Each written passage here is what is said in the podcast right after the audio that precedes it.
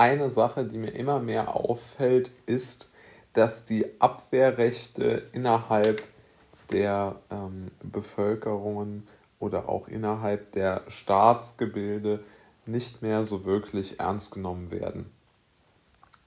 Das ist mir schon länger aufgefallen, aber heute ähm, habe ich sozusagen etwas äh, mir angeschaut, wo es sich nochmal verstärkt, warum ich diese Abschaffung oder diese, diese, diese Geringschätzung der Abwehrrechte gegenüber dem Staat besonders, ähm, besonders kritisch sehe oder besonders in Gefahr sehe. Ja?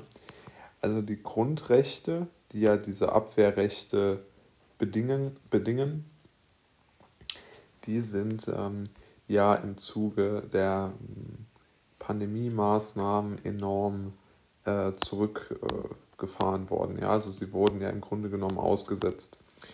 Und die ähm, Bundesnotbremse, die wurde ja von Merkel und so, äh, Merkel damals äh, und so weiter äh, nach vorne ähm, durchgesetzt und äh, gesagt, da müssen wir jetzt auf jeden Fall genau mit, mit, mit, mit, die, mit dieser Maßnahme die, die Grundrechte der Bürger einschränken.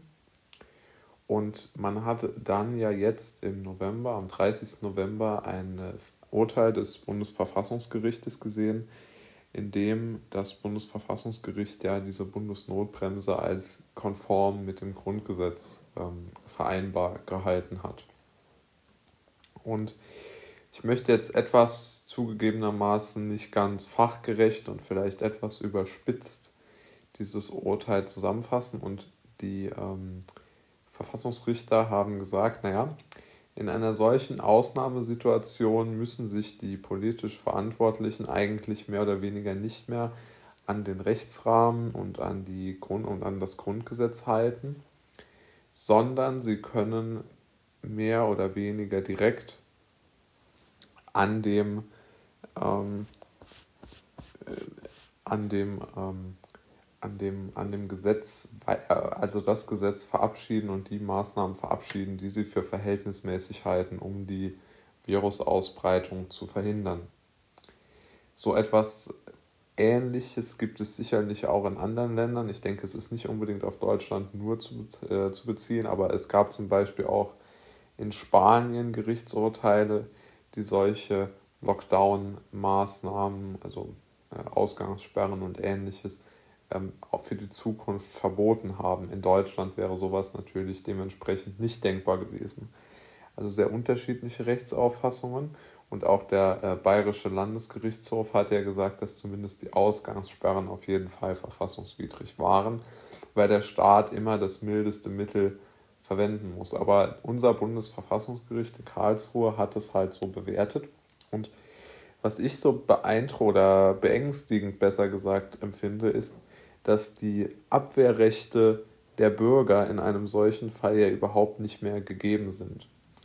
Ja, also zum einen hat es ja über ein halbes Jahr gedauert, bis einmal eine Entscheidung getroffen worden ist.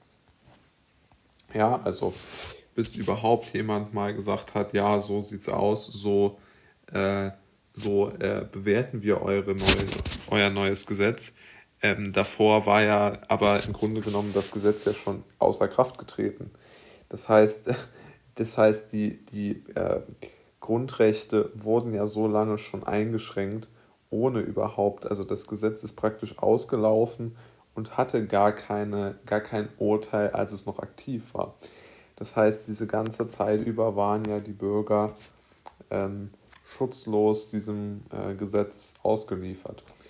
Und das empfinde ich schon als sehr problematisch, weil natürlich erstens so etwas ja immer wieder passieren kann. Ja, kein Mensch weiß ja, welche Krisen uns in der Zukunft erwarten werden als, als Gesellschaft. Aber ich empfinde es als außerordentlich bedenklich, dass man immer noch die Situation so, so darstellt, dass man diese Eingriffe in die Grundrechte einfach nur mit einer, dass man dafür einfach nur eine gute Begründung braucht. Ja? Also man braucht so eine, eine Experteneinschätzung Und wenn man die hat als Politiker, dann kann man sagen, jawohl, ich berufe mich darauf und mache jetzt mal das, damit dessen schlimme Befürchtungen, also die schlimmen Befürchtungen des Experten nicht eintreten. Aber äh, natürlich äh, ist das ja völliger Quatsch, dass ein Politiker einfach dann eine Entscheidung treffen darf und an gar keinen rechtlichen Rahmen mehr gebunden ist. Und dieses Bundesverfassungsgerichtsurteil legt schon nahe, dass das so ist. Also in anderen, ähm, also ich würde sagen, so eine, also mir persönlich wäre es lieber, die ähm, Politiker hätten dort eine gewisse, ja, so eine gewisse Selbstbeschränkung, die ihnen vom Bundesverfassungsgericht aufgelegt, auf, auferlegt wird. Also dass sie gesagt bekommen, okay, ihr dürft das und das machen aber die Grundrechte sind für euch tabu.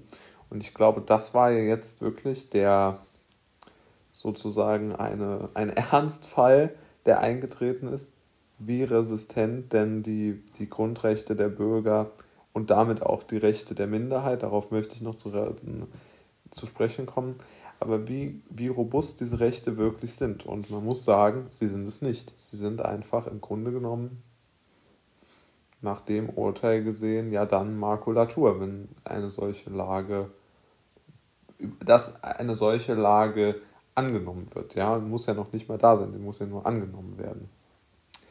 Und mit den Minderheiten, das ist mir besonders wichtig. Oftmals wird ja gesagt von Leuten, die diese Maßnahmen befürworten, naja, die Mehrheit war doch dafür, ähm, dann wird es ja schon richtig gewesen sein. Da möchte ich aber wirklich daran erinnern, dass Grundrechte und Bürgerrechte genau dafür, zu, dafür da sind, dem Bürger gegenüber Eingriffen des Staates und Angriffen des Staates zu schützen, aber vor allen Dingen auch Minderheiten zu schützen. Also der Schutz von Minderheiten ist wirklich eine zentrale Aufgabe eines jeden Staates. Und das wird einfach nicht oder zu wenig aus meiner Sicht ernst genommen und wirklich umgesetzt. Und ich glaube, es könnte daran liegen, dass viele Menschen ähm, zu, äh, ja, vielleicht zu beschäftigt sind mit ihrem Leben, um das wahrzunehmen oder zu verängstigt, ich weiß es nicht, aber ich empfinde es wirklich als extrem bedrohlich, dass sowohl die Grundrechte als auch die Rechte von Minderheiten oder das Ernstnehmen von Minderheiten, der Schutz von Minderheiten so bedroht ist.